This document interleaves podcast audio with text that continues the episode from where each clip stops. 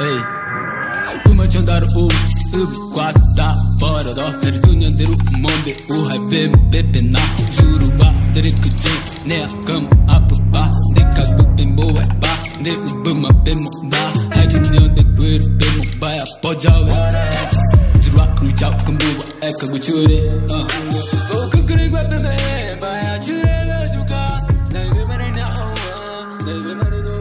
Fala galera, beleza? Quem tá falando com vocês é o Pedro, trazendo pra vocês mais um HQ Esse Roteiro Podcast, o podcast quadrinhos aqui da Rede Iradex Produções Associadas. E hoje eu estou aqui acompanhado de um trio de pessoas que conheço há pouquíssimo tempo, mas que estão fazendo um trabalho absurdo de, de interessante, de importante, ainda mais nesse momento que a gente está vivendo aqui no Brasil. Na verdade, sempre foi um trabalho importante, sempre foi um tema importante, mas hoje mais do que nunca ele é um, um, um trabalho de resistência muito importante, ainda mais nesse momento tenebroso, vou usar para usar um adjetivo bem ok para falar da situação atual, que são, enfim, a Daniela Alarcon ou Alarcon? Ou Alarcon? Por favor, Daniela, me corrija se eu estiver errado. Alarcon, a Glicéria e o Vitor. Enfim, vou pedir, na verdade, que vocês se apresentem, começando pela pessoa que entrou em contato comigo via e-mail do Iradex.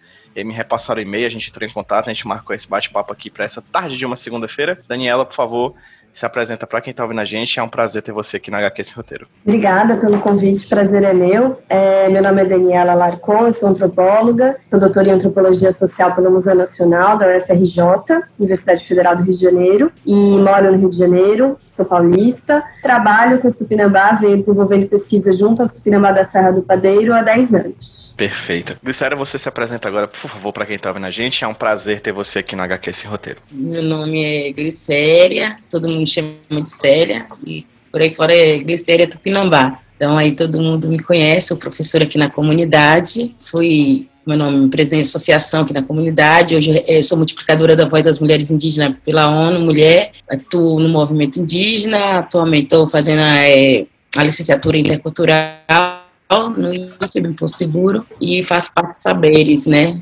É, conexão, saberes. Perfeito. E finalizando o trio de convidados, o Vitor Flynn, que a gente já conversou há muito tempo para gravar um podcast, infelizmente não tinha dado, agora deu certo e o Vitor está aqui com a gente hoje conversando. Vitor, se apresenta para quem está ouvindo a gente, quem é você? Olá a todos, boa tarde. É, meu nome é Vitor Flynn, eu sou artista plástico e cientista social. Lancei em 2016 minha primeira história em quadrinho, que é o Shundaro, e agora estou lançando aí junto com a Daniela e com a Célia os Donos da Terra. Os Donos da Terra, que vai ser basicamente o fio narrativo do nosso bate-papo hoje aqui no HQ Esse Roteiro. Explicando os bastidores, a Daniela entrou em contato comigo via e-mail, né, por causa do lançamento desse quadrinho, que tá vindo aí pela editora Elefante, um quadrinho que absurdo, assim, eu, eu tava lendo, eu li metade dele, eu deixar, deixei o final para depois, mas eu tava lendo achei ele incrível, assim, em vários aspectos, no, nas histórias que são narradas, no, na, na, imagem. Eu acho que a, a, a, graduação, o trabalho, o trabalho do Vitor representa bastante isso. Cientista social e artista visual, né? Então o quadrinho ele meio que tem essa perspectiva que eu estava lendo, inclusive, no release, que a Daniela muito bem pontuou, que é essa necessidade, esse desejo de sair um pouco das paredes da, da institui das instituições é, de ensino para poder, por meio do quadrinho, expor um pouco mais dessas histórias tão brasileiras e tão ainda assim desconhecidas, né? É, eu queria conversar, acho que primeiro perguntando para Daniela, acredito que ela tem essa resposta nesse momento e posteriormente Vicéria e Vitor podem também contribuir. Daniela, de onde veio a ideia de fazer esse trabalho? Eu sou uma leitora de quadrinhos, é, sempre gostei. Flynn é o autor de quadrinhos, né? E a Glicéria me comentou também que ela sempre desde criança gostou de gibis e todo esse universo. Então, acho que é importante destacar que nós gostamos disso. Então, enfim, tem essa dimensão pessoal e de afeto, etc. Mas especificamente os Donos da Terra surgiu de um convite do Tadeu Breda, que é editor da Elefante, é, conhecido de longa data, um amigo, e ele já tinha trabalhado com o Flynn no Chondaro, né, um, um quadrinho é, desenvolvido junto com os Guarani Mibiá de São Paulo, e que ele pode falar muito melhor do que eu, mas que traz para os leitores, para as leitoras, uma dimensão da luta desse povo pela recuperação do seu território. Então, a partir da boa experiência com o Chondaro, o Tadeu nos procurou e nos fez esse convite. E nós estendemos o convite para a Glicéria, é, fomos até a aldeia em 2017. Na verdade, eu já fui muitas outras vezes, já passei muitas temporadas lá, mas eu e o Vitor juntos estivemos lá em 2017 para discutir com a comunidade, ver o interesse pelo projeto, se isso fazia sentido, e chegamos nesse desenho é, com a participação da Glicéria, que acredito que foi fundamental para que a gente chegasse no quadrinho como ele, como ele é. é e Glicéria, é sobre o que trata esse quadrinho? Então, ele traz vários aspectos da história nossa vivida aqui, a violência, né? Também os mitos, as histórias, não tem só coisa ruim, né? Mas também ele aborda muito a questão da, da violação dos direitos que a gente vem sofrendo ao longo dos anos. E o que os parentes viveram, né? E como a gente vem trazendo isso numa fala de oralidade, uma história é, passada dos, dos mais velhos, né, para os mais novos, sempre narrado, contado. E aí, quando a gente vê essa imensidão, né? Falar assim, o talento, dom de, de, de Vitor, né? Quando ele pega aquela, as, as histórias narradas e dá uma imagem, né? Gente, aquilo é muito emocionante, é incrível, assim. As pessoas hoje ficam assim, aí ficam olhando, né? E falando, se emocionando. Aí eu fico falando para a Dani, passando para ela a emoção de como as pessoas se verem, ver a história, né? Mostrando aquele retrato, minha mãe fala, ó, oh, gente, foi isso que aconteceu, foi desse jeitinho aqui, ó, igualzinho que tá desenhado. Aí ela, os meninos atrás, a trouxa, a roupa, o menino pequeno e não sei o quê. Foi isso mesmo, ele conseguiu. Tudo isso foi passado, igual fogo aqui na beira do fogo, todo mundo em volta, foi isso mesmo. Então aí ela, aí eu assim, aí mãe, ele não estava presente na história, mas a narrativa que Dani, né, que vem me trazendo, e Dani conseguiu captar isso e, e ele conseguiu trans, é, colocar no papel de uma forma tão, tão precisa né, e emocionante que. Vem cá, mostra aqui. Temos uma participação especial. Ori. Que maravilha. Yuri adora o livro, viu? Que ele quer que eu conte história para ele. Mamãe. Oi, mamãe. Eu faço uma pipoca, no instante. É, tem exigência. É chamando atenção, né? Esse menino que chama atenção. E aí, e, e, aí essa parceria que se deu com Daniela, Vitor e eu, assim, veio a somar essa conjuntura para ter um produto maravilhoso e que traz uma força, né, uma potência, porque nos dias nesse tempo atual, né, de violação dos direitos humanos, violação dos, da, dos territórios povos indígenas, da natureza, isso mostra o quanto antes disso aí já estávamos já sofrendo várias é, perseguições, mostrando como o Estado era opressor, era omisso e como tudo isso, essa bola de neve, vem chegando até os dias de hoje. Que, aí eu falo para o pessoal que o que a gente está lutando não é contra a pessoa, o ser humano branco, mas existe um sistema branco né, que vem tirando todos os direitos dos pequenos. A gente falou da questão dos quilombolas, dos indígenas, do ribeirinho e outros segmentos, que é tão, tão maçante, né,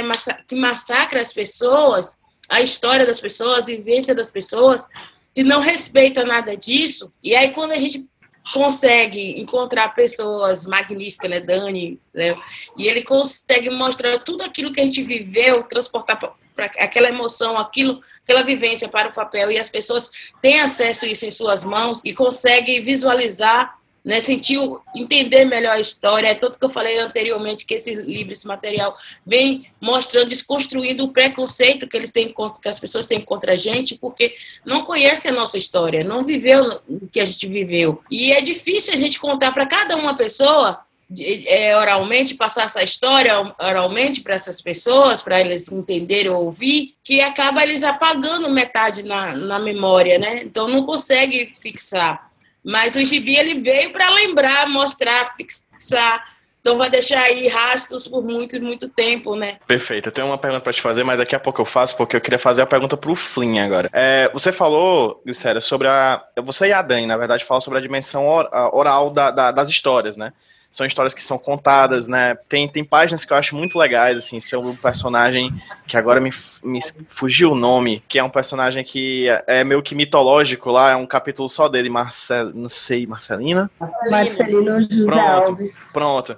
Tem uma página que eu acho belíssima, que são vários personagens falando sobre o que, que aconteceu com Marcelina né? E aí tem um trecho que um que fala ele tá vivo, outro fala ele tá morto, outro fala que tá preso, outro fala que ele tá preso aqui, outro fala que tá preso. Isso é a história oral, né? Uma história que ela é ela é viva, né? Ela é muito viva. E no teu caso, Vitor, eu queria te fazer a pergunta, já, já falou do, do Shondaro lá, que é o trabalho com, com tribos indígenas no, no de resistência em São Paulo e essa agora na Bahia, né? É como é que é para você, como artista visual, transformar imagens o que somente as palavras faladas foram registradas até então? Primeiro, só agradecer as palavras da Célia, que ganhei meu dia ali. Eu acho que eu, isso é uma coisa do, do quadrinho, né? De ele apontar, ter, te dar a chance de apontar para um, uma dimensão que é. Ele não é o puro texto, não é a pura imagem, ele, ele evoca um, uma dimensão outra. E no caso da, de registro como esse, ele te permite fazer algo como é o caso daquela página, né? Que é no momento que você coloca todos os relatos numa mesma página, é diferente desses relatos estarem numa sequência temporal, que seria, por exemplo, um documentário, ou se fosse uma série de transcrições num texto corrido. Por estarem na mesma página, aquilo lá já, já aponta para uma dimensão de coexistência no tempo. É algo que só o quadrinho permite. Né? Eu gosto daquela página por isso também. Aquilo veio da Dani, né? Aquilo é, tá, veio do roteiro e a gente chegou naquela solução visual que eu, eu particularmente gosto muito por conta disso, né? Por, por essa questão de linguagem, inclusive. É, eu quero que depois você fale talvez um pouco mais sobre como é que foi a experiência de transformar esses vários relatos desse, dessas histórias da Bahia e também depois talvez fazer um comparativo de similaridades e diferenças das histórias de São Paulo. Mas vou pegar um gancho do que tu falou, Vitor, sobre o roteiro da Dani. E Dani, por favor, destrincha com mais é, tranquilidade como é que foi o trabalho de pesquisa. No release que foi enviado para mim, fala-se que foi um trabalho ostensivo, muito longo, complexo, né, gigante, assim. Fala um pouco mais, assim, é, sobre como é que foi essa pesquisa, desde você, é, desde do, do, do, toque dado pelo, pelo, pelo editor da, da Elefante até, de fato, hoje a gente estar com um quadrinho aqui prestes a ser, a ser lançado. Então, eu acho que a, a pesquisa, nesse caso, tem vários tempos, né? É, esse convite do Tadeu veio uns quatro anos, mais ou menos. É, a gente teve um trabalho muito mais intensivo no último ano, mas eu acredito que o quadrinho não existiria como ele é se eu não tivesse uma relação de, de pesquisa e de colaboração de 10 anos com o Tupinambá. Seria muito complicado atingir certas dimensões da intimidade, da profundidade, da territorialidade, da cosmologia tupinambá, da história, da memória, se a gente não tivesse um, um trabalho é, extenso e demorado etnográfico, né? Então, para quem não está acostumado com isso ou, ou, não sabe um pouco o que é o fazer é, do trabalho antropológico, acho que eu posso falar um pouquinho bem rapidamente. A gente, em geral, tende a se apoiar muito no trabalho de campo, ou seja, na vivência junto a grupos, indivíduos, etc., que que vivem uma certa realidade que a gente quer etnografar, que a gente quer é, transpor para um texto, seja lá para qual registro for, e tentar conhecer isso em profundidade partilhando o cotidiano, ou seja, vivendo junto, é, fazendo observação participante, dialogando, fazendo entrevistas, conversações livres, tomando uma série de notas. Isso não é algo que acontece de uma hora para outra, né? Aí eu chego aqui numa comunidade, meia hora eu me apresento e aí pronto, está feito o trabalho. Não, porque várias dessas histórias, e a Glicéria pode falar disso muito melhor do que eu, elas são atreladas a um trauma, elas são histórias violentas que que muitas vezes não se quer e não se pode lembrar. São histórias dolorosas, né? Então, você criar uma relação que permita que as pessoas acessem essa memória e tragam à tona histórias de violência, histórias que envolvem trabalho escravo, é, massacres, a exploração sexual, etc., é, é um trabalho que só se constrói num horizonte que eu quero imaginar um horizonte de confiança mútua e de relação enfim, de, de confiança né, é, recíproca. Pensando no trabalho mais propriamente, eu tenho, sei lá,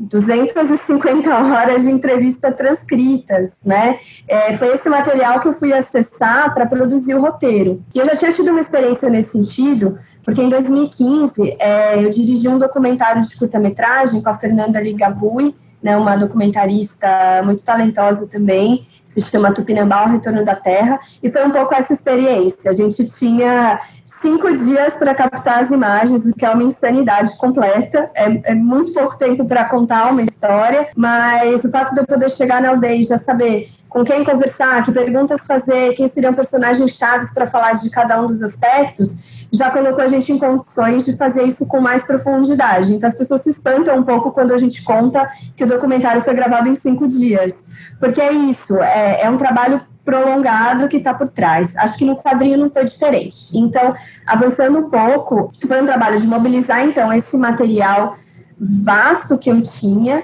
de ir de novo à aldeia, já com esse propósito do quadrinho, né? Pensar quais histórias a gente queria contar, ver se, se essas sete histórias compunham um, um todo que fazia sentido, que, que nos permitia acessar várias facetas da, da vida tupinambá, em vários registros, né? Tem histórias que são muito contemporâneas, é, tem histórias que, que se passam numa dimensão de tempo até difícil de identificar, são narrativas cosmológicas, enfim, míticas, etc. E, e, tem outras que se passam em vários tempos que recuperam episódios que se passaram nos anos 20, nos anos 30 do século 20, né? Então a gente também acionou arquivos eu também, ao longo desses anos, fui acumulando uma série de fotografias que eu produzi, ou que eu, que eu enfim, uh, levantei e reproduzi, fotografias que os próprios Tupinambá tinham, acho que essa dimensão dos arquivos pessoais foi muito importante também, ou seja, como que a gente recomporia o rosto de um antepassado que já faleceu e que eu não conheci. Então, os retratos que os Tupinambá tinham, documentação heterogênea, né, como a gente diz no jargão, enfim, da história da antropologia, foram fundamentais para compor esse, esse quadro. Então, a gente, que a gente atirou para todo lado, falando em bom português, assim, a gente é, recuperou narrativas orais, fomos atrás, fizemos pesquisa adicional para o quadrinho também, é, fomos atrás de ver como era Ilhéus nos anos 30, peraí, tem aqui um livro, Memórias Fotográficas de Ilhéus, não sei o quê, vamos ver. Então, vamos fuçar a internet para encontrar fachadas de prédios que a gente quer trazer, e, e foi um um movimento de idas e vindas também, né? Acho que a construção do roteiro é importante é, frisar. Eu nunca tinha feito um roteiro de HQ, então era completamente neófita e, e talvez estivesse cometendo uma ousadia aí de entrar nesse campo. Então foi fundamental ter os retornos do Flynn também nesse processo, para ir ajustando as histórias e, e, e, melhorando também esse nosso, nosso diálogo ao longo do, do processo. É, sério, um sentimento que eu tive lendo as histórias que pude ler no quadrinho até então e que vocês já pontuaram aqui também é que parece, e aí é a coisa da, do retorno e da farsa, né? Parece que as histórias de hoje são as mesmas de muito tempo, só que com outros equipamentos, né? Com outros com outras tecnologias, né? Parece que são coisas muito que se repetem, se repetem exaustivamente na, na história do Brasil, assim, né? As invasões de hoje, as invasões de outrora, parece que elas sempre ficam se repetindo. Mas ao mesmo tempo eu acho que isso se dá de forma particular para os Tupinambá. Me fala um pouco sobre como é que. aonde, aonde vocês estão, quem são os Tupinambá. É, e como essa, essas histórias, né, tristes e também belas, como você muito bem pontuou, né, não são só histórias de, de tristeza, são histórias variadas, vocês são muito múltiplos, enfim, conta um pouquinho mais sobre quem são os Tupinambá e o que deles tem nesse quadrinho. O que de vocês, melhor dizendo, tem nesse quadrinho? Pinambá de Serra do Padeiro está localizado no sul da Bahia, região Cacaueira, é, abrangendo o litoral né, de Olivença. A gente é um território único, que é o território do Pinambá de Olivença, TI, né? Então, a gente está localizado, são 22 comunidades, a gente está localizado no Alto da Serra, fica distante do, do litoral a uns 60 quilômetros por dentro. Pela pista chega a 80, né? De distância. Então a gente fica a Salvador a quase 500 quilômetros da capital, né? Então a gente está localizado aqui, bem no sul da Bahia, uma região bem que tem um carrancismo dos coronéis, né? A gente viveu isso, né?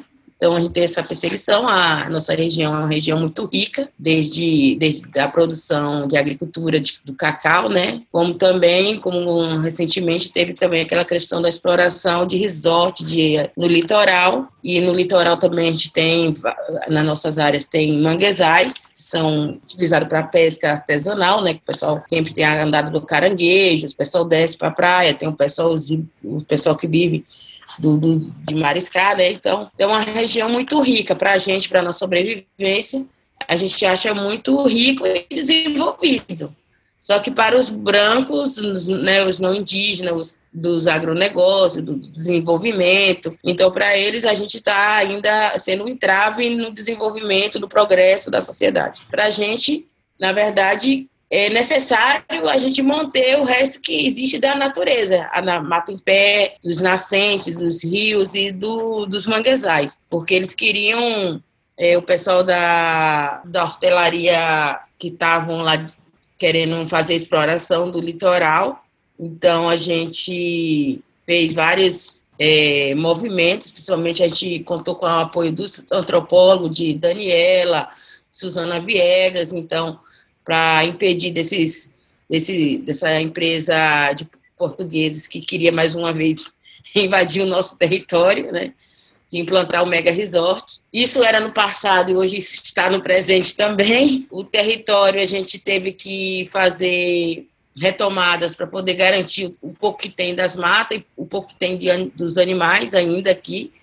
Então, para preservar o nascente, para preservar muita coisa a gente tem que fazer esse embate de, de, de, retomada mesmo, de se colocar na frente, né, de colocar na, se estar na luta. Então, nós tupinambás a gente vem resistindo a, desde a resistência, né, para poder se manter vivo nessa terra, porque a, a, quando os portugueses chegaram aqui, a primeira lei que eles estabeleceram sobre essa terra é exterminar todos os tupinambás. Mas graças a Deus ele não tem esse poder sobre nós. Então a gente está aqui resistindo e manteram vivo a nossa cultura. E a gente dá graças a Deus e isso é o nosso encantado.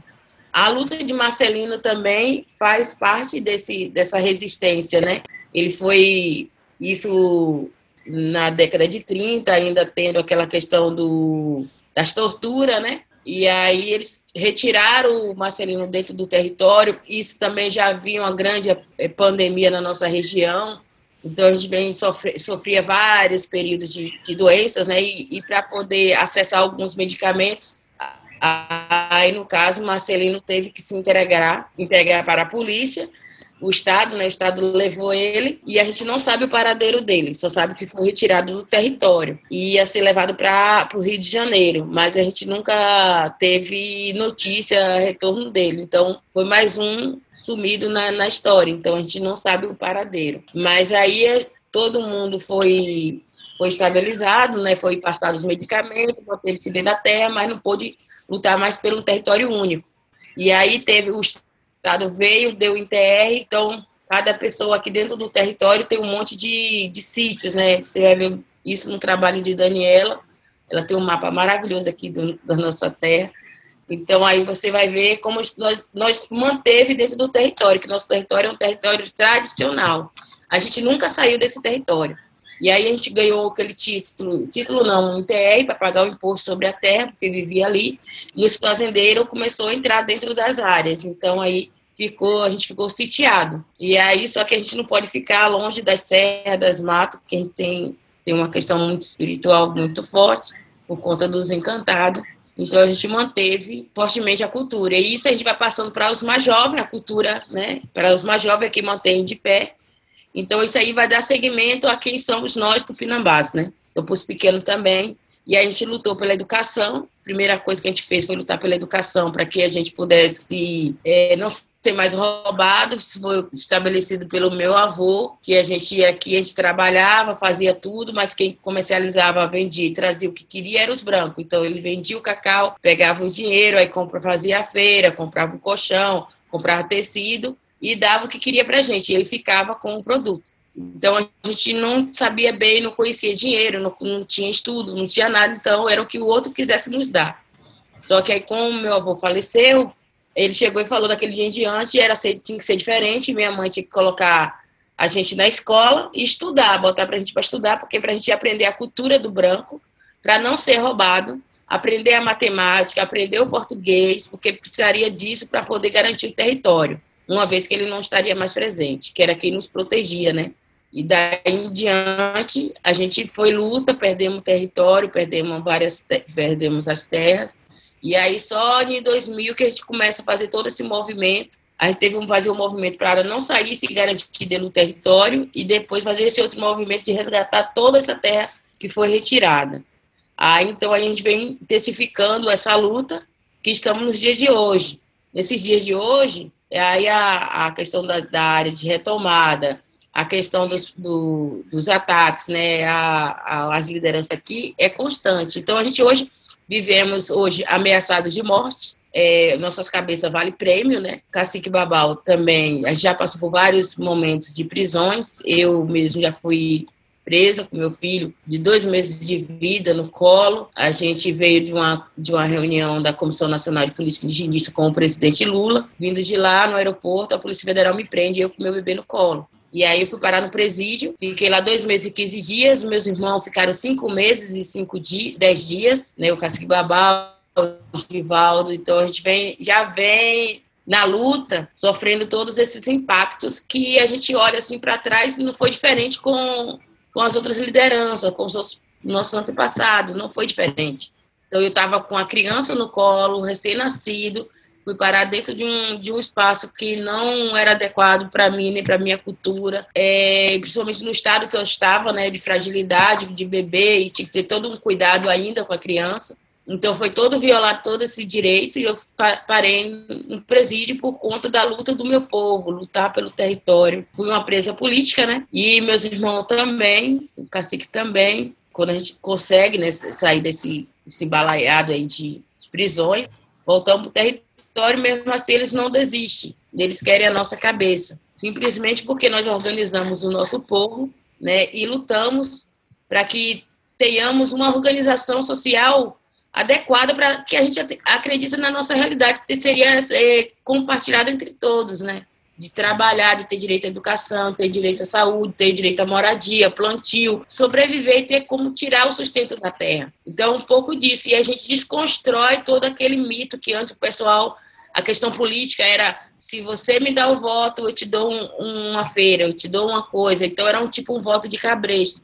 A gente rompeu isso a gente conseguiu colocar energia para todos, a gente conseguiu fazer um movimento social muito forte, e isso amedrontou os políticos da região. Então, isso aí piorou muito mais a nossa situação dentro da, da comunidade. E aí intensificou a questão da perseguição. E a gente vem fazendo essa resistência, e aí você vai ver no, no gibi ali aquela primeira capa. Você começa a ter o choque já da capa, né? De minha prima, Maria Cabocla, que ela está enfrentando uma rex cavadeira, né? Que isso aí foi lá no, na, no território, lá embaixo, no litoral, onde estavam fazendo a retirada do areal. E é ilegal, a gente já entrou com vários processos, o cacique Babó foi preso mais uma vez né, por conta de estar nesse lugar, no espaço, fazendo essa reivindicação de que não era aquilo. Então, e Maria sozinha, né? Ela, a gente sempre estamos juntando a luta, a gente sempre, a gente acha que a gente não, principalmente as mulheres aqui, a gente não mede esforço para defender o que a gente acredita, o nosso território, a nossa família, o bem-estar de todos, né?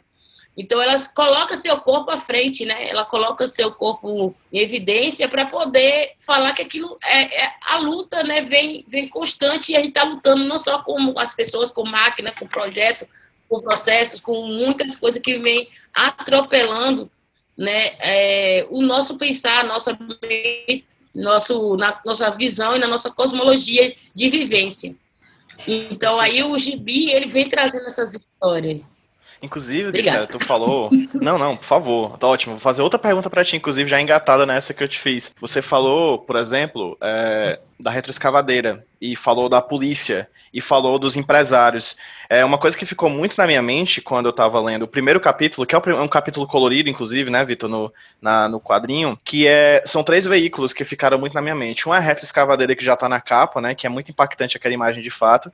O outro são os caminhões caçamba, né, repletos de areia, e o outro são os carros da Polícia Federal, assim, o que meio que acho que representam muito bem, assim, num símbolo que tanto faz iniciativa privada ou Estado, é meio que tudo a mesma coisa, né? Eles não têm separação entre si, são todas é, energias e, e, forças que atuam conjuntamente, inclusive, independente se é ilegal ou não, né? É sempre assim, é sempre dessa forma como eles tratam os povos indígenas, né? A gente vai ver isso hoje na Amazônia, né? O Pantanal pegando fogo, a Amazônia pegando fogo, tem um grupo de pessoas preparadas para apagar fogo e essas pessoas são levadas para cadeia, são presas, vão dizendo que então elas estão tocando fogo. O nosso presidente, né, vai lá e diz que foi os indígenas fazendo roça que tocou fogo na Amazônia, né? Então, não é só a gente aqui no, na Bahia que está sofrendo hoje esses ataques. Aí o pessoal, oh, só tem índio no Amazonas, só tem pessoal no Amazonas. E por que estão atacando os índios no Amazonas, que se é para ser preservado?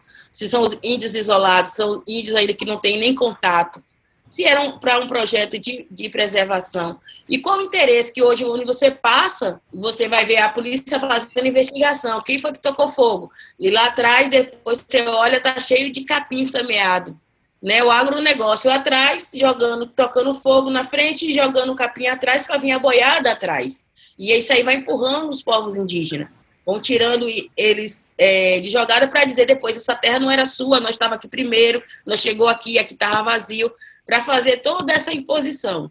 Então, o que é que está indo junto? A polícia para dizer que foi um indígena, o governo está indo atrás, aí já vem todas é, os empresários também é, vão a, a legalizar a questão da terra e aí vai dizer que é bonzinho, aí vai botar índio contra índio, vai facilitar uma coisa, dificultar outra e compensa que não está aquela bola de neve mais uma vez e, e quem está lá para poder fazer a resistência que não sabe de onde veio, para onde vai, o que é o que é esse sistema, não está entendendo o que está acontecendo, vai fazer que nem Maria fez, se colocar o corpo dela de frente para dizer isso aqui não pode, isso aqui é meu, isso aqui é nosso, a gente precisa preservar o rio, a gente precisa da água para sobreviver, isso para a gente é, essencial, isso é sagrado, né? Quando eles colocam tudo isso, a gente coloca toda essa o que a gente acredita na frente e vai se dar nisso. E o Estado e o sistema, como você bem colocou, eles são o, eles são essa engrenagem que funciona, né? E não consegue parar. Eles não conseguem dar um basta. E é difícil a gente, a gente a única coisa que a gente pode fazer é resistir. É o que a gente sempre fez e vai fazer, e os povos indígenas vai continuar fazendo sempre, é fazendo essa frente de resistência. E o que é mais interessante é mostrar para o outro, porque a mídia, todo mundo mostra quem é errado é o indígena, quem é o alcoólatra é o indígena, quem está perseguido, quem fez quem é o culpado de ter perdido a terra é o próprio indígena. Então, tudo isso que vem de violência acarretando em cima dos povos indígenas, vem a mídia também construindo isso, forçando isso, porque faz parte dessa engrenagem.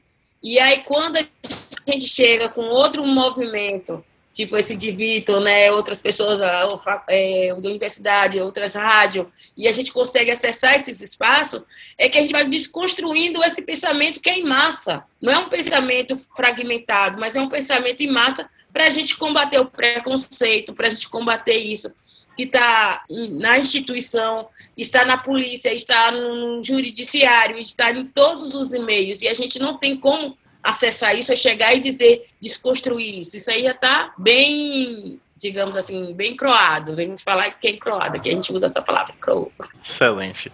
É, Vitor, a Daniela falou do trabalho de roteiro, certo? De pesquisa, etc. Como é que foi para ti a dimensão visual do trabalho? Além da documentação, você chegou aí até o local? Como é que foi para ti produzir as imagens, as pesquisas para produzir as imagens que a gente vê no quadrinho os donos da terra. Sim, a gente, eu fiz um, passei quase duas semanas lá junto com a Daniela, foi no começo de 2017, foi um, uma viagem, uma experiência muito boa de, porque enfim, a gente precisava, eu, a Daniela já tinha uma relação com os Tupinambá, mas eu não, né? então era uma questão também de, de me apresentar, entender exatamente quem, de que forma eu, através desse trabalho junto com eles, poderia me somar um pouco aí nesse, nessa luta no, no, no pequeno que é esse quadrinho, mas e em, em termos de, de visual é, é imprescindível, né? Você conhecer, você tá lá, no, fazer somente por foto seria seria absurdo também. O que não quer dizer que as fotos não foram essenciais, né? E, e aí, se no roteiro teve um, um trabalho de diálogo constante, seja meu com a Daniela e da Daniela com os Tupinambá, com as imagens também. Né? Tem determinada coisa que eu não faço a menor ideia de como é que seja, aí manda mensagem, fala, oh, você tem uma foto disso, aí a Daniela para Célia, eventualmente ir tirar uma foto lá para mandar, tem diversos casos que, que isso aconteceu. Mas o que eu acho mais vale mais a pena ressaltar, que é uma, é uma história em quadrinho que, se você falar qual, qual o protagonista dessa história, o protagonista são os Tupinambá.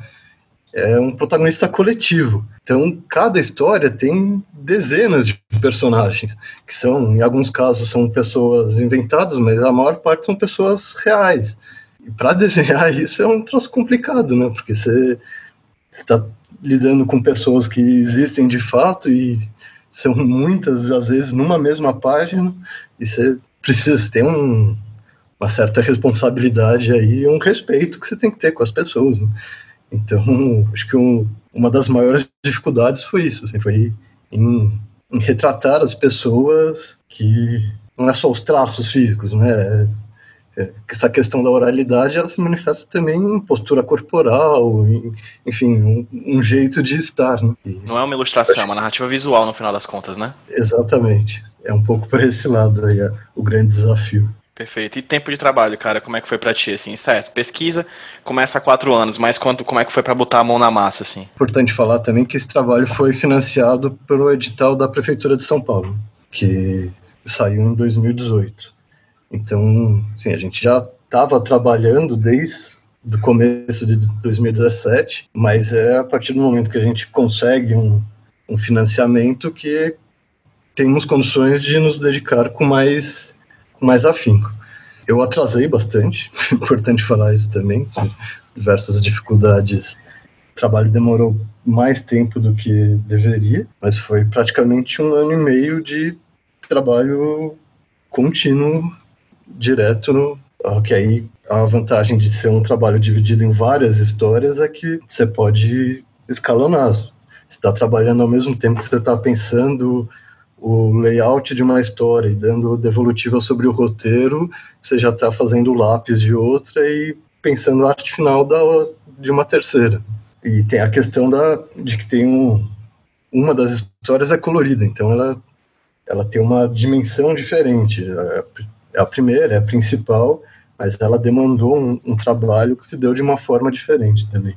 Foi um pouco mais, mais trabalhosa, né? E forma tem um, um motivo assim mais evidente sobre por que essa história ser colorida em detrimento das outras? Conversando, a gente, inclusive com os Tupinambá, já havia sentido a necessidade de, de que pelo menos uma das histórias fosse colorida. Por diversos motivos. Primeiro, porque o mundo tem cor e isso tem um significado profundo, né? As pessoas têm cor. E isso não é irrelevante para o que a gente está contando, mas é irrelevante para a dinâmica política do Brasil hoje. Isso tinha que fazer parte da história. E também porque para retratar o lugar, a relação com o lugar.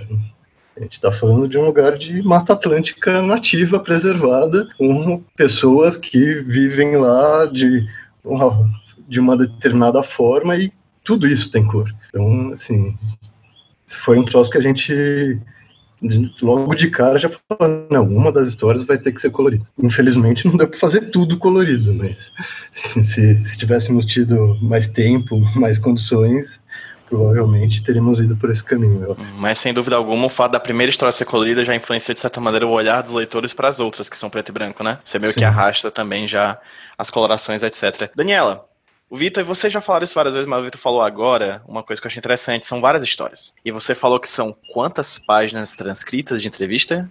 Eu não sei quantas páginas, são algumas centenas, mas eu falei certo. que são 250 horas. Perfeito, 250 horas de página transcrita, né? Eu não quero nem imaginar o tanto de página transcrita que foi isso aí. Beleza. Creio eu que nem todas as histórias entraram no quadrinho. Necessariamente, infelizmente, algumas tiveram que ficar de fora e acho que uma quantidade razoável, inclusive maior, muito maior do que as que estão, as que estão nos quadrinhos, né? É, foi uma quantidade de histórias que teve que ser deixada nesse primeiro momento um pouquinho de lado para que outras viessem nesse quadrinho. Acredito que são histórias que inclusive podem ser posteriormente é, revisitadas, re, recriadas enfim, também traduzidas em quadrinho. Como se deu essa escolha de histórias? Como é que essas, essas histórias vieram daquele emaranhado caótico de histórias que você pegou em 250 horas de entrevista e decidiu, como roteirista, planejar e escolher necessariamente essas histórias que vão passar ou não. Também como se deu, de certa maneira, o trabalho da Glicéria também nesse processo, né? Porque ela também foi bastante importante nesse processo da, da contação das histórias, né? Esse, esse livro, ele sequer arranha esse acervo imenso de narrativas é, que a gente foi produzindo ao longo dos anos. É, é monumental.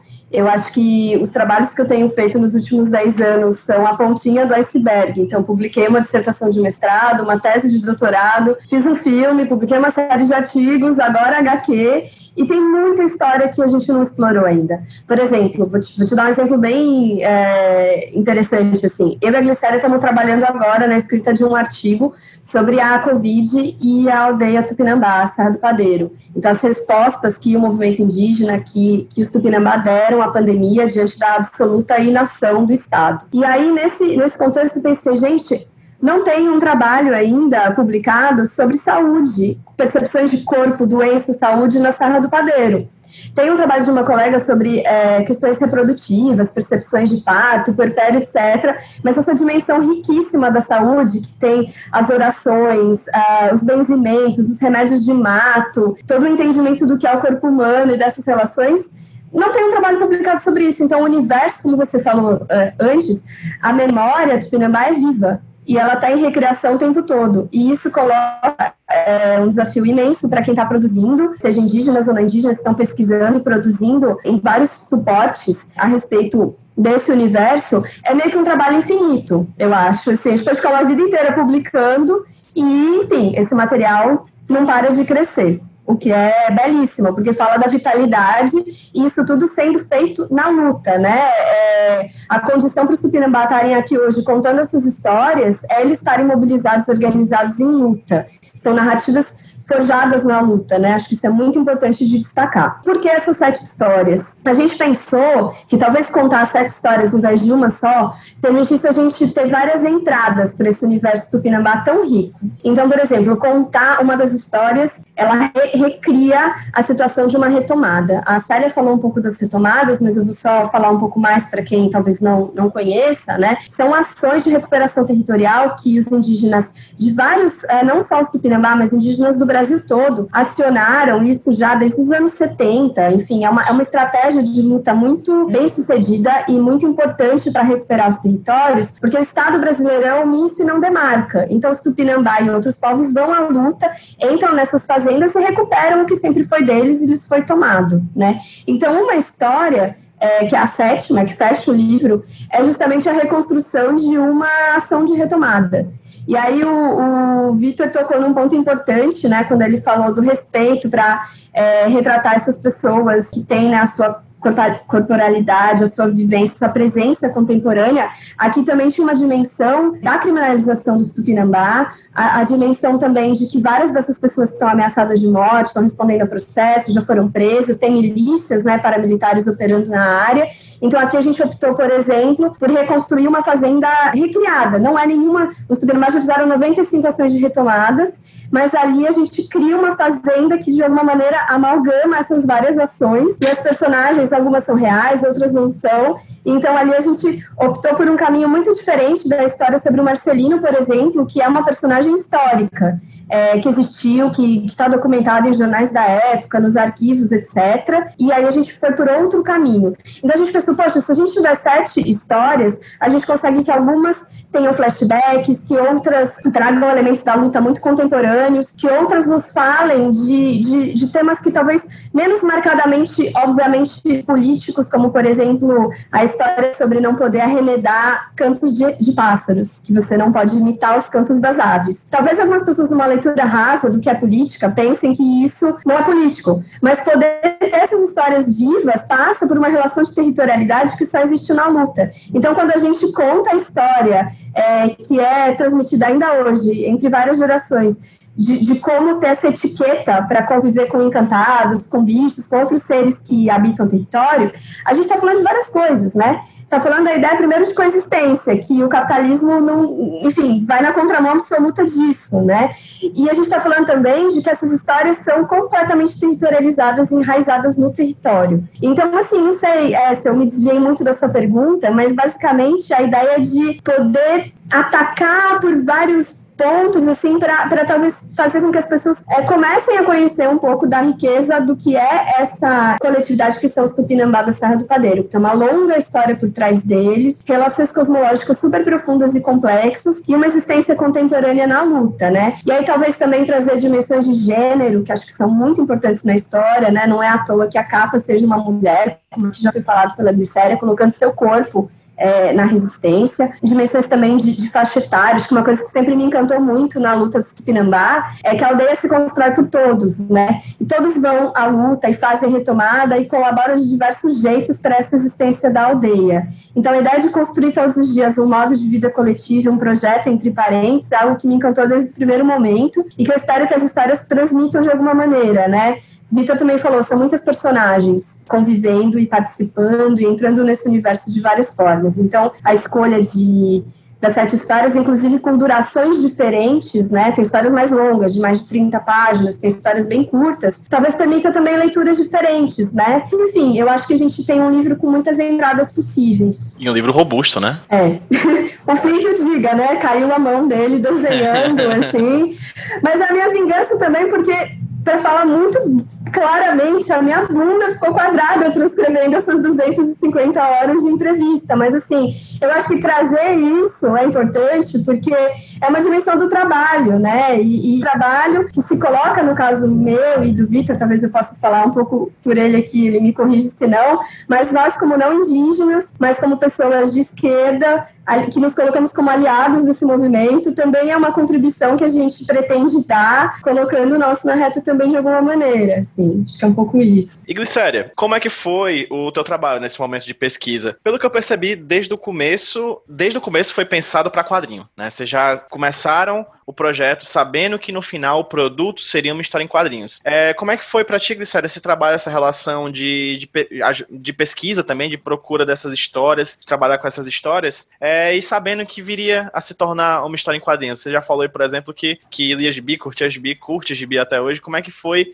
para ti essa relação pesquisa certo? Dessas tramas, sabendo que em algum momento isso estaria nas páginas impressas de uma história em quadrinhos. Que, vou te dizer a verdade, assim, quem alimentou mais esse sonho foi, foi Dani, quando trouxe um, o gibi lá do, dos, dos, lá dos Guarani, desenhado por, por Vitor mesmo, que eu nunca, nunca vi uma história de indígena desenhado, né? Nunca vi uma história em quadrinho. E aí ela trouxe aqui para a comunidade, foi uma festa.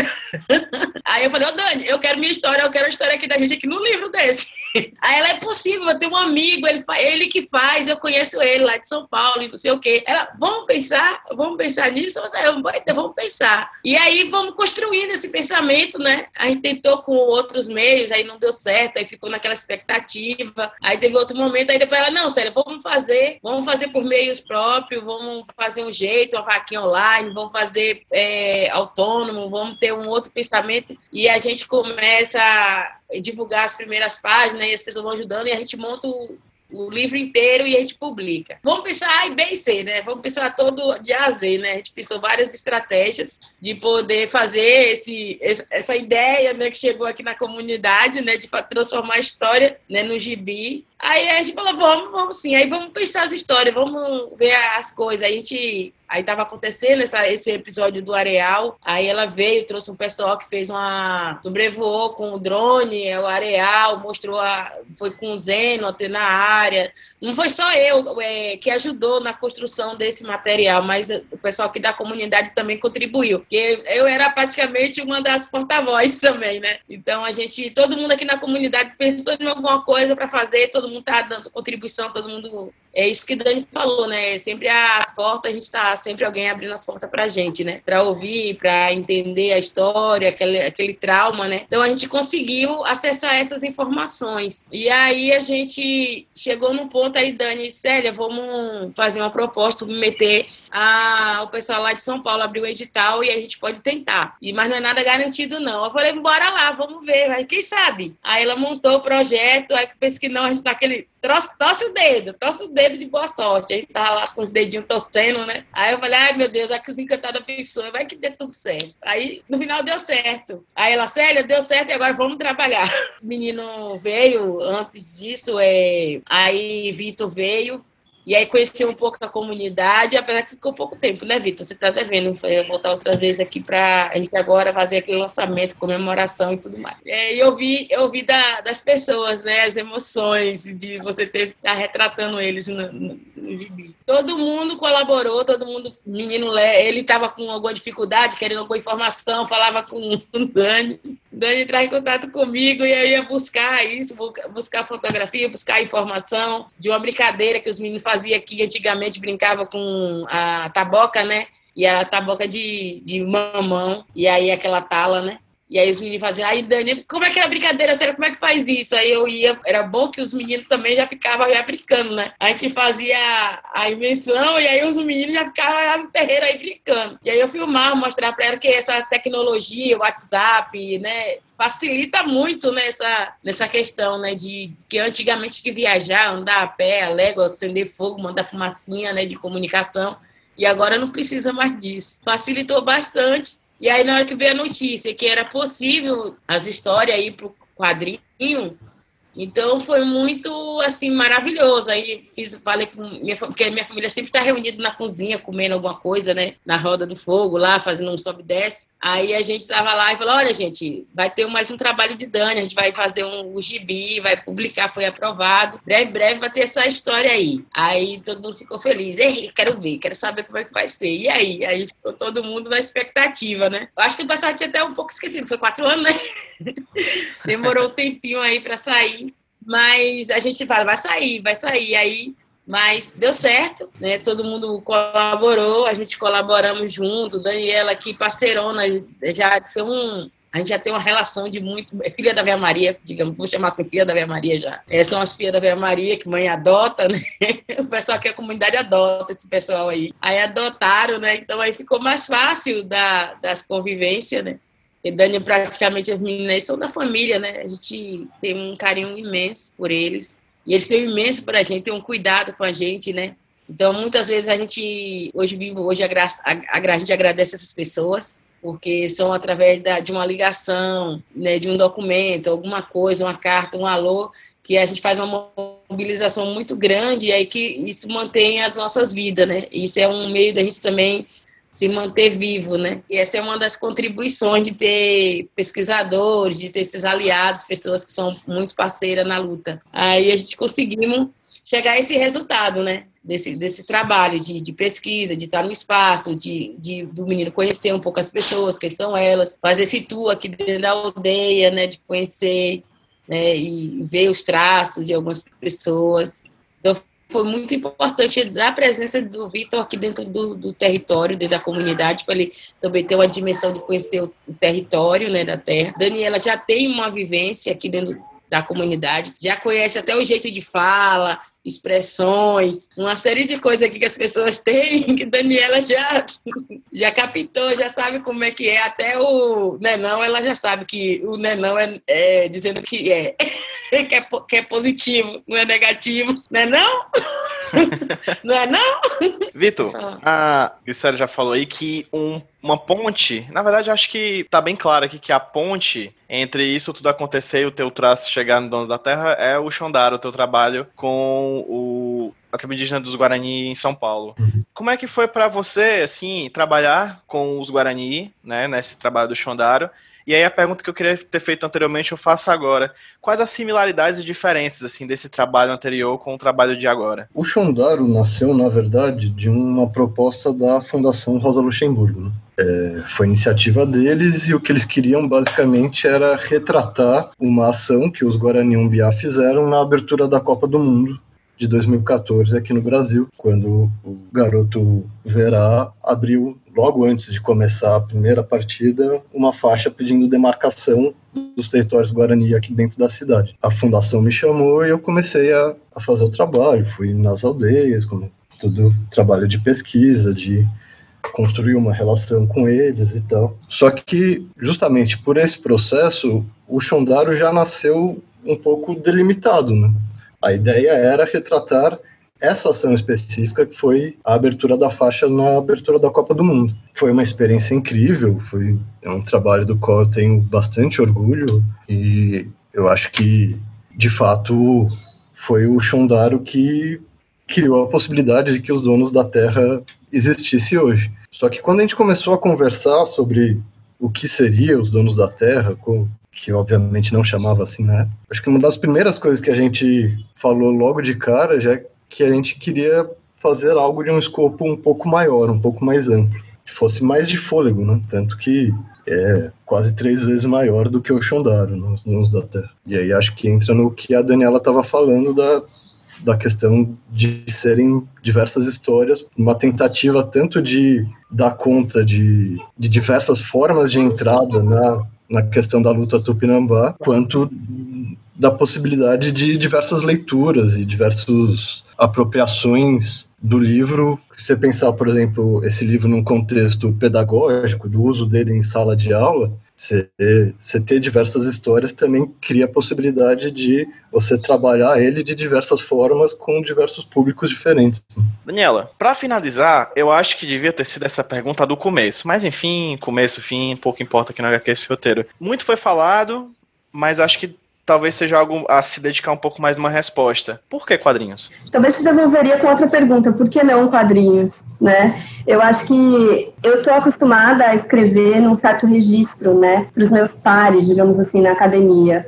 Mas as histórias Tupinambá, elas são muito ricas, elas têm muita vida, e eu acho que se limitar a falar só nos muros da universidade é muito pouco. Como a Célia falou muito bem, uh, existe muito desconhecimento, muito preconceito ainda em relação aos povos indígenas no Brasil. E talvez uh, fazer essas histórias circularem de várias formas, né? Seja num documentário, seja com uma história em quadrinhos, seja em outros registros, numa coletânea, de repente, de narrativas, escritas, enfim, é, nos dá a possibilidade de fazer outros sujeitos se aproximarem dessa história e dessa luta. E talvez tocar outras dimensões. Acho que o Flynn tem muito mais elementos para responder do que eu nesse sentido. Os recursos narrativos que os quadrinhos nos trazem permitem acessar é, as histórias e suas dimensões e trazer elementos né, de, de afeto, acionar outros lugares no leitor, eu acho. Assim. Eu sempre tem dificuldade para transpor as histórias Tupinambá para o texto escrito, e acho que isso não é à toa e não, não, não é por acaso, né? O, o papel e o, e o, texto escrito, a Glicéria sempre fala isso,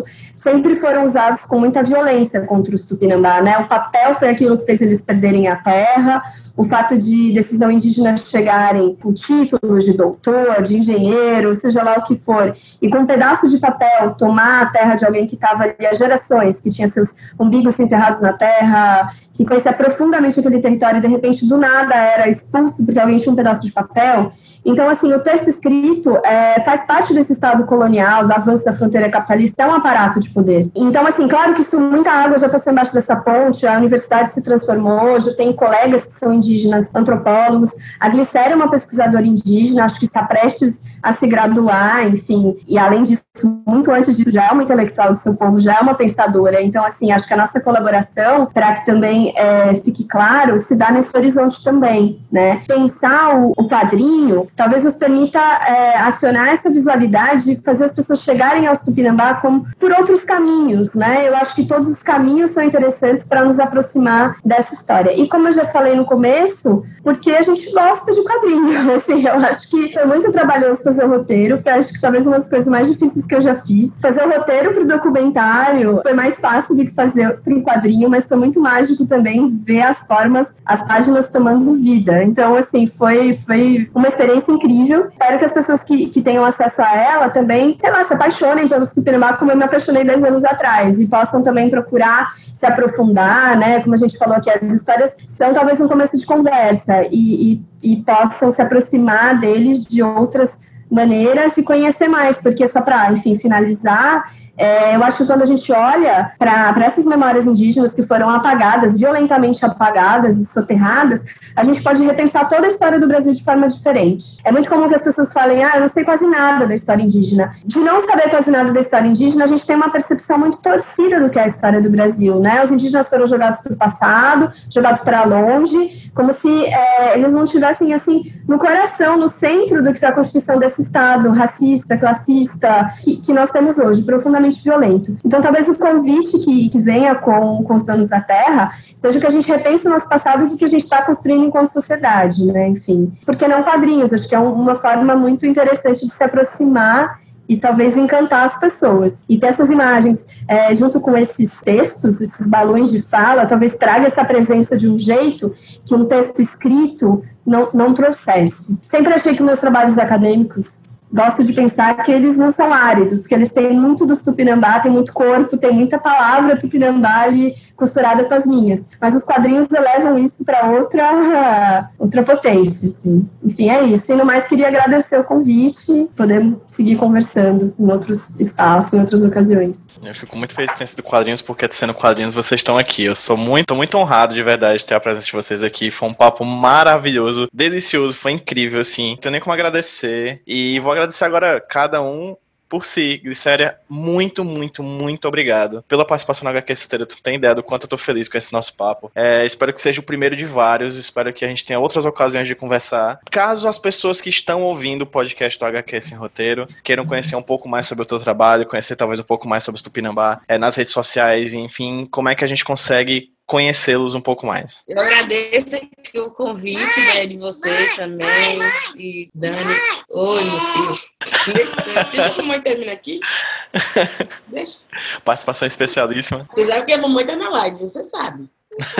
Então, agradecer a você, né, por por estar dando esse espaço aqui para a gente poder estar falando um pouco sobre né, a luta, um pouco que a gente vem passando, vivendo. Agradecer a Vitor, a Dani, né, por a gente estar nesse momento aqui. A gente tem, através né, do, dos, do pessoal, pode acompanhar também pelo Facebook, tem um, o, o, Instagram da, da, da, da, escola que estadual indígena. Daniela tem, posta muita coisa sobre a, a comunidade. Tem também o, o link né, da, do, pela editora Elefante, a questão do, do, dos livros. Você vai encontrar muita coisa no YouTube também, do vídeo, filme, é, baixar o, as teses de Dani e de outros. Então tem meios caminhos aí. Também o pessoal do CIMI, tem o pessoal da PIB, e aí você vai ter meios, mundos de percolação Tupinambá nas redes sociais aí consegue né? Então é um pouco desse caminho aí para ser parceiro aí da luta. Obrigado, viu? E obrigada àqueles que nos ouvem né, também, né?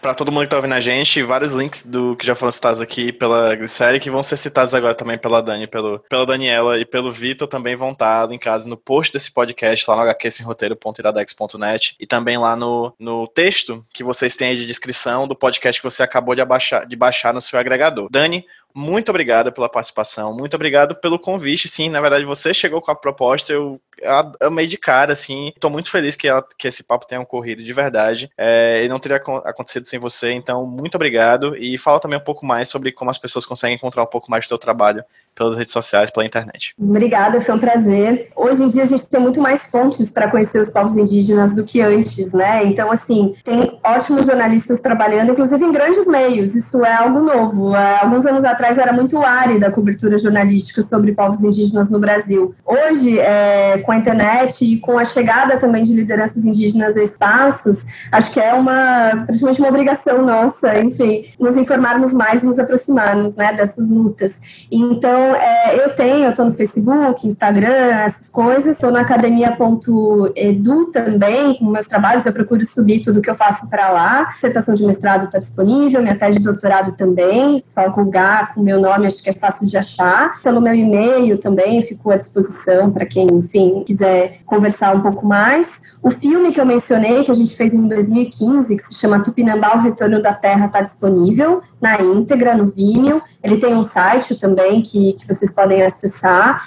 E ele está disponível com legendas em inglês, espanhol e francês. Então, também acho que é um esforço de fazer essas informações circularem para fora, porque quando a gente tem um governo né, profundamente anti-indígena, de extrema-direita, acionar e sensibilizar também a comunidade internacional é uma estratégia importante, que acho que o movimento indígena tem é, levado a cabo e que a gente também tem tentado fortalecer. Acho que, que é isso, as redes sociais são muito interessantes. Como eu mencionei, né, tenho hoje vários colegas indígenas antropólogos. Eles acabaram de criar, inclusive, uma associação, que é a BIA, Associação Brasileira dos Indígenas Antropólogos. Então, assim, tem muito material para quem quiser se aproximar. Todo apoio é muito bem-vindo, né? Porque essas lutas não podem estar longe de quem está na cidade, de quem está lutando em outras frentes. Acho que tem pessoas colocando o seu corpo e fazendo resistência ao bolsonarismo todos os dias, correndo muitos riscos, e a gente pode tentar, no mínimo, uh, repercutir né, o que está sendo feito Brasil afora. Então, obrigada, estou à disposição. Perfeito, Dani. Vitor,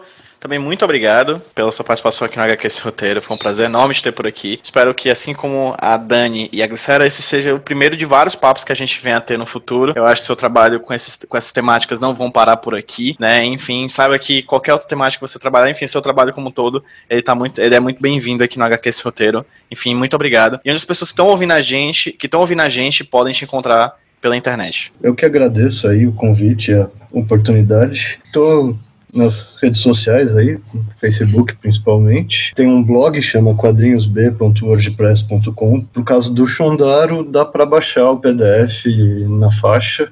Só dá uma pesquisada aí no Google, Shondaro, Vitor Flynn PDF, você acha. Tá no site da fundação, mas acho que é mais fácil assim. E dá para comprar os livros também, quem quiser o exemplar físico, pelo site da Editora Elefante. Acho que é isso. Perfeito. Aproveitando, é, eu esquecendo, olha, fazer programa assim, roteiro é, é, é osso por causa disso. O Vitor falou do, do, do Shondaro para se comprar no site da Elefante, mas, Daniela, é, o que é que as pessoas vão receber em mãos quando eles comprarem os Donos da Terra, e onde as pessoas podem adquirir o quadrinho Os Donos da Terra. É um livro de 172 páginas, se eu não estou enganada, em parte em cores, em parte PB. Ele está disponível para venda no site da Editora Elefante. É interessante comprar por lá quem puder, porque apoia né, uma editora independente que tem trazido publicações muito relevantes para os debates de hoje, mas também está em livrarias, né? Está nas redes de livrarias. Se vocês entrarem, inclusive, no site do Elefante, tem um mapinha lá onde comprar, você consegue saber na maior parte das capitais do Brasil onde adquirir o livro. E queria mencionar também uma coisa que eu esqueci, que uma contrapartida de, da, da nossa aprovação no edital, né, uma coisa que a gente colocou no nosso projeto, foi a distribuição gratuita de mil exemplares para escolas públicas é, lá na região de Supinambá vivem, né, nos cinco municípios ali próximos à terra indígena, e para todas as escolas indígenas do estado da Bahia, e também para uma série de escolas é, indígenas, não, uma série de escolas públicas uh, da cidade de São Paulo. E, claro, para os próprios Tupinambá, para essas 22 comunidades que compõem né, o povo Tupinambá lá em Olivença. Então, o livro vai, esperamos que circule para muitos outros lugares. A gente tem interesse que ele chegue em bibliotecas comunitárias, em outros movimentos sociais. Então, de repente, também, para quem não puder comprar, mas estiver envolvido em projetos que para os quais valeria a pena ter esse livro, entre em contato com a gente com o Elefante, que a gente dá um jeito de tentar fazer chegar também. Perfeito. Dani, Glicéria, Vitor, muito obrigado pela participação aqui na HQ Sem Roteiro. Muito obrigado a vocês que ouviram esse podcast. Foi um prazer novamente ter vocês essa semana ouvindo a gente. E vamos dar um tchauzinho pra quem tá ouvindo a gente no 3, 2, 1. Tchau, gente. tchau, tchau.